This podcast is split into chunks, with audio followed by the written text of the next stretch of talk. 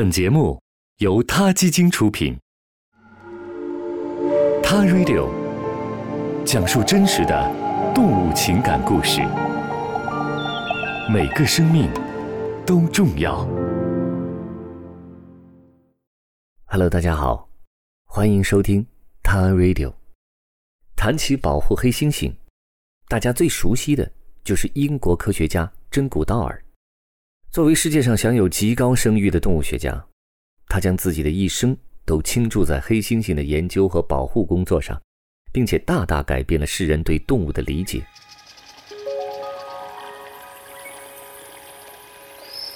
在年仅二十六岁的时候，真古道尔就前往非洲的原始丛林，开始了对非洲黑猩猩种群长达三十八年的野外观察研究。长时间与黑猩猩家族的接触。让黑猩猩逐渐放下了对他的抵触和戒备，允许真古道尔接近他们，并渐渐地把真古道尔也当成了家庭中的一员。正因为如此，真古道尔得以观察到很多旁人没有机会观察到的黑猩猩的最真实的生活，并获取了大量用于以后进一步研究的珍贵资料。但很多人都不知道的是。其实还有一位名叫戴安·福西的美国女科学家，也曾经深入非洲丛林长达十八年之久，研究保护当地的大猩猩种群。最初，戴安凭借着他对动物的一腔热情，只身进入非洲丛林，统计当地大猩猩种群的数量，从此便痴迷于这种充满了力量、对家庭成员无比温柔的神奇动物，并和他们成为了家人。此后的十八年。戴安抛却了曾经在美国安逸的生活，只身住在非洲的丛林里，面对内战、当地部落火拼以及盗猎者的威胁，保护大猩猩们免遭伤害。在那些年里，戴安不止一次目睹了大猩猩家族为了保护一个幼崽而群起反抗盗猎者，直至牺牲的悲壮场景。他被这种神奇的动物对家庭的忠诚和守护家人的勇气深深震撼。也被盗猎者的残暴和野生动物贸易者的贪婪激怒了。戴安目睹了很多大猩猩宝宝们的诞生，也亲手埋葬了许多他曾经朝夕相处的大猩猩伙伴。而保护大猩猩成为了戴安生活中唯一的目标和意义。他对大猩猩的热爱支持着他不顾个人安危，一直坚守在丛林里。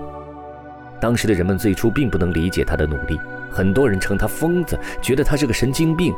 而他的未婚夫也因此离开了他。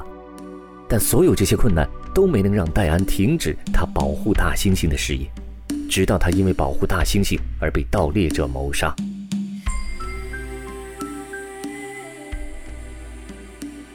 戴安死后，人们将他安葬在他亲手埋葬的大猩猩的身旁，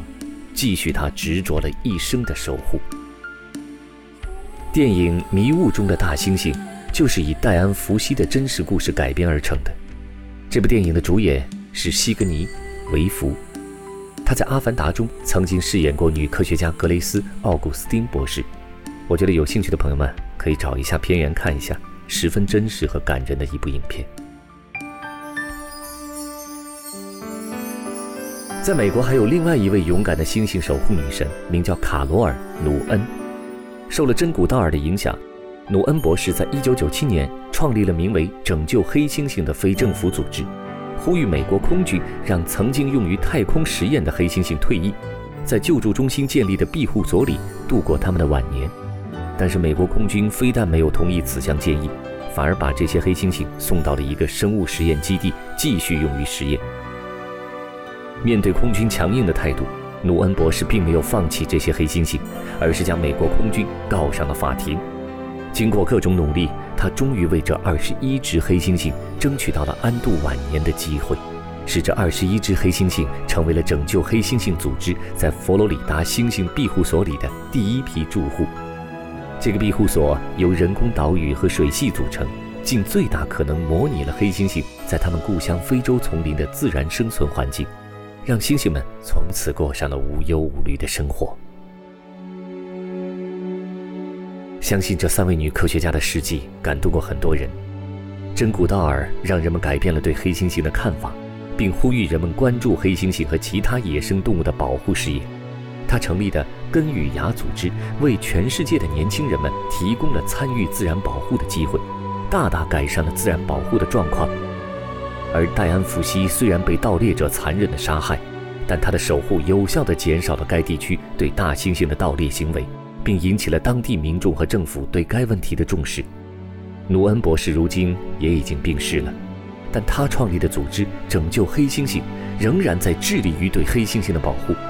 被救助的黑猩猩们也依然幸福地生活在佛罗里达的庇护所里。